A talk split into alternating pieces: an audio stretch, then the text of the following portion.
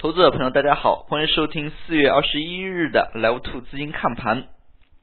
周日消息面还是比较多，那么今天市场呢也是受困于 IPO 的消息，整日市场出现了大跌。那么从 IPO 的一个消息来看呢，之前也是反反复复有过几次，但是这一次半夜二十八家新股的预披露这样的一个出现呢，对于今天的市场走势呢，还是造成了较大的一个困扰。从该开盘来看，指数就是出现了低开，那么股指期货呢更是大幅低开，那么早盘。券商、地产等部分个股呢，还是低开之后持续走高。那么早盘市场还是有过翻红的。那么并且白线呢是站在黄线之上，可以说大盘股呢还是有所作为的。但是后面的走势呢，并没有往好的方面发展。我们可以看到指数整日的一个量能呢。比上个交易日是有所放大，上证做了八百十六个亿，深圳成交了九百三十八亿。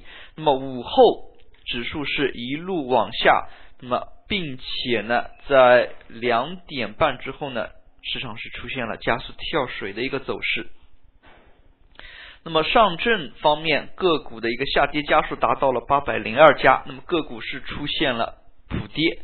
从指数的一个 K 线形态来讲。那么是出现大幅回落，资金呢大量流出的一个态势，并且是快速回靠六十日线。那么与此同时，之前行情当中比较明显的跷跷板走势呢，在今天也没有出现。沪指加速下跌的过程当中呢，创业板也是出现了快速的杀跌。那么尤其是两点之后，那么。创业板个股呢，也是开始出现了大幅的一个回落。从此，我们也可以看出，IPO 的这样的一个传闻呢，这样的一个消息的验证，对于市场信心呢，是受到了非常大的影响。那么，对于一个市场来说，有正常的一个融资需求呢，也是毫不过分的。那么股市呢，本来它最基本的功能就是融资，但是我们也知道，中国市场当中呢，重融资轻回报，那么并且宽进严出，那么退市的个股少之又少。与此同时呢，我们也注意到，像退市类板块的开通呢，那么在退市方面呢，或许是有所好转。正常的一个市场应该是有进有退的，那么做了差的企业呢就应该退市。那么中国呢非常多的一个现象就是借壳、破产，那么之后呢然后再上市，这样的一些个股呢也是非常的多。那么我们看到这一次呢，像长航油运就是进入了退市整理板块。那么，投资者朋友需要注意的是，目前呢有这样的一个退市整理板块，在我们正常的主板市场当中呢是看不到这样的个股的，它也是给了里面的投资者朋友一个出逃的机会。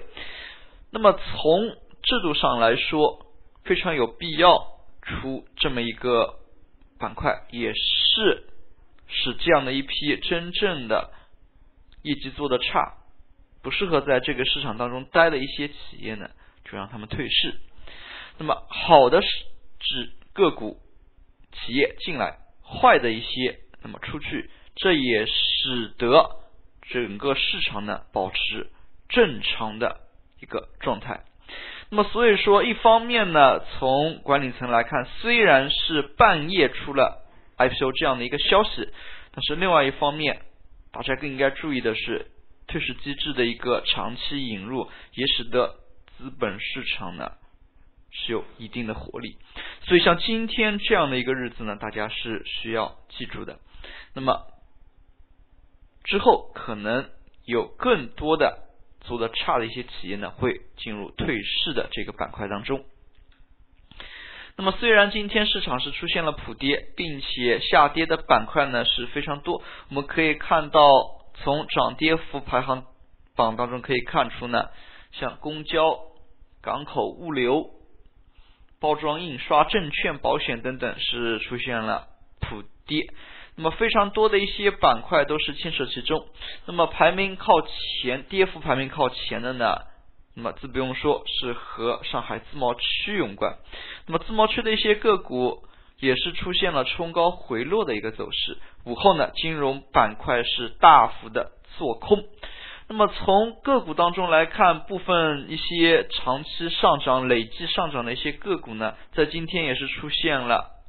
非常大幅度的一个震荡回调，就拿长生控股来看，今天呢也是盘中是一度是上冲上涨百分之近百分之八，那么午后呢上涨之后就是出现了急速的一个跳水，可以看出今天像这样的一些个股的走势呢是非常多，并且是伴随着大幅的一个放量。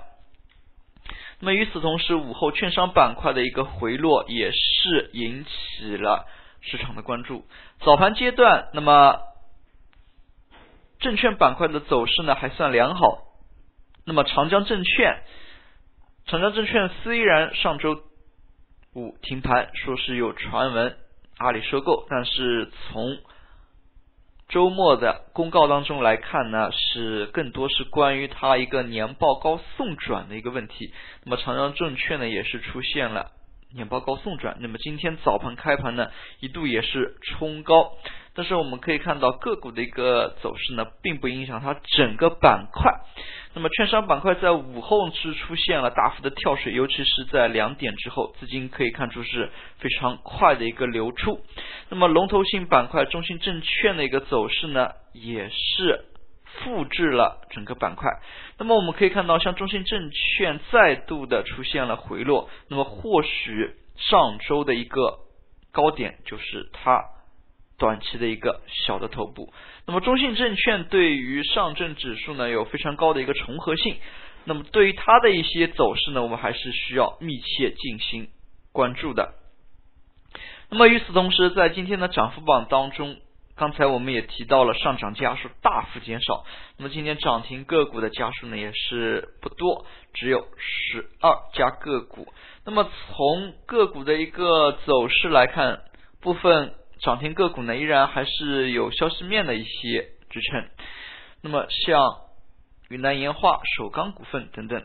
那么对于像这样的一个市场行情而言呢，参与的投资者朋友可以说是大幅减少。那么我们从涨停个股来看，部分个股呢还是有非常明显的一些。消息面的刺激，那么在这里呢，我们就看一下像云南岩化，今天呢午后也是公布消息，那么废止实验专营管理办法，那么像这样的一些消息呢，直接是刺激到了二级市场，可以看到，那么这个消息差不多是两点十十五分左右，那么在各大媒体当中开始转载的，那么云南岩化。南泰实业像这样的一些个股呢，也是在差不多这样的一个时间点产生了异动。那么我们也注意到，像这样的一些异动呢，也是随着消息面的一个配合而产生的。那么对于像这样的一些走势，投资者朋友在之后的操盘过程当中呢，也可以密切关注。那么我们额外再说一点。那么像食盐专营这样的一个管理办法废止呢，也是从细节上可以看出呢，这一届的政府对于